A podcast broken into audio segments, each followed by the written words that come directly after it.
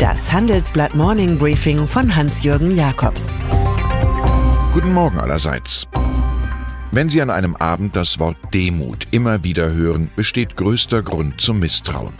Die CSU in Gestalt ihres bayerischen Ministerpräsidenten Markus Söder benutzte das Wort gestern Abend nach ihrem historischen Landtagswahlflop so oft, wie die junge Union das Raumfahrtlogo zu Bavaria One mit ihrem Landesvater als weiß-blau Mr. Spock. Dabei sieht Söders Plan ganz offenbar wenig demütig vor, mit Hilfe der Freien Wähler als eine Art pudelzahmer Ersatz-CSU die ehedem die absolute Mehrheit zu zelebrieren. Vorbild der Pakt mit der FDP von 2008 bis 2013, die daraufhin den Landtag verließ, in den sie jetzt knapp wieder einzieht.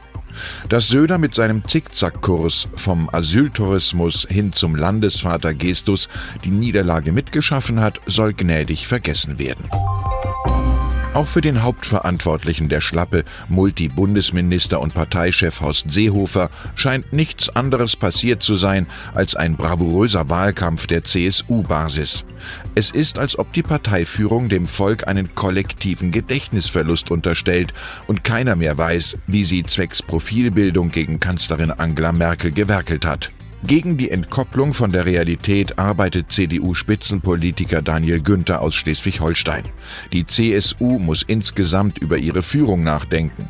Horst Seehofer und Alexander Dobrindt seien beide mitverantwortlich dafür, was in Berlin passiert ist, sagt er im Handelsblatt. Der Politikstil, den die CSU pflegt, passt nicht mehr in die Zeit. Der Erfolg hat viele Väter und die Niederlage ist eine Weise, heißt es.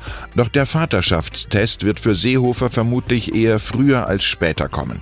Hauptproblem, er müsste von sich aus zurücktreten. Wichtige Ereignisse verdienen eine zusätzliche Notiz. Der 14. Oktober ist der Schlusstag eines Hegemonialsystems, in dem ein Bundesland nicht nur gelegentlich mit einer Partei verwechselt wurde. Bayern ist nicht mehr unipolar, sondern multipolar. Eine Mehrheit der Wähler glaubt offenbar, dass die CSU anders als von ihr behauptet kein Copyright auf das schöne Bayernland hat. Es war eine Abrechnung mit Söder und Seehofer, deren Reaktion im Abarbeiten der Tagesordnung besteht. Schon die Tatsache, dass es Katharina Schulze in der Weekend-Ausgabe der Financial Times zum Großporträt brachte, deutete eine sich anbahnende Sensation an.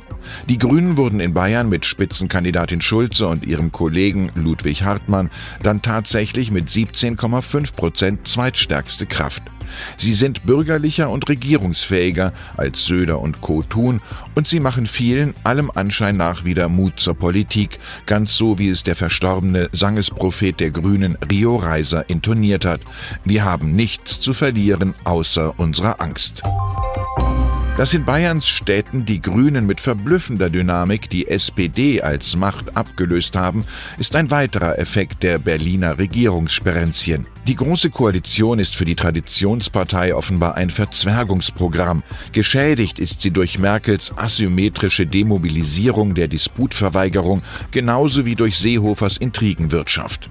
In Bayern liegt sie flambiert und halbiert sogar hinter der AfD. Letzte Hoffnung Hessen.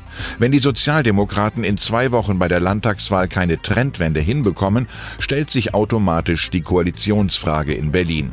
Das ist allen Parteien, die heute die politischen Bavaritäten in der Hauptstadt diskutieren, überaus bewusst. Die Ansage von Andrea Nahles, fest steht, es muss sich etwas ändern, könnte freilich auch nur bedeuten, dass sich in der Führung der SPD etwas ändern muss. Es gibt neben dem Bavaria-Effekt natürlich noch viele andere wichtige Geschichten. Gesundheitsminister Jens Spahn, CDU zum Beispiel, ist sich nach unseren Erkenntnissen mit Krankenkassen und Ärzten über ein Konzept einig geworden, das die elektronische Patientenakte fördert. US-Präsident Donald Trump wiederum will sich wohl von Verteidigungsminister Jim Mattis trennen. Er sei eine Art Demokrat und im Handelsblatt dokumentieren wir die Verleihung des Deutschen Wirtschaftsbuchpreises 2018 an Stefan Baron und Guangyan Ying Baron für die Chinesen. Mit der Volksrepublik beschäftigen sich im Übrigen auch zwei neue, sehr empfehlenswerte Werke von Kollegen. Der Masterplan, Chinas Weg zur Hightech-Weltherrschaft von Stefan Scheuer-Herder und Zukunft China von Frank Sieren Penguin. Und dann ist da noch Joachim Löw, Fußballtrainer, dessen Nationalmannschaft ähnlich unglücklich agiert wie die Große Koalition und dessen Restlaufzeit so automatisch ebenfalls zum Thema wird. Das jüngste 0 zu 3 gegen Holland wirkt nach dem WM-Debakel wie eine Anmeldung zum Insolvenzgericht. Der Auftritt der Auswahl morgen in Paris gegen Weltmeister Frankreich könnte zu einer Art Endspiel für den seltsam glücklosen Coach werden. Ich wünsche Ihnen einen erfolgreichen Start in die Woche. Es grüßt Sie herzlich Hans-Jürgen Jakobs.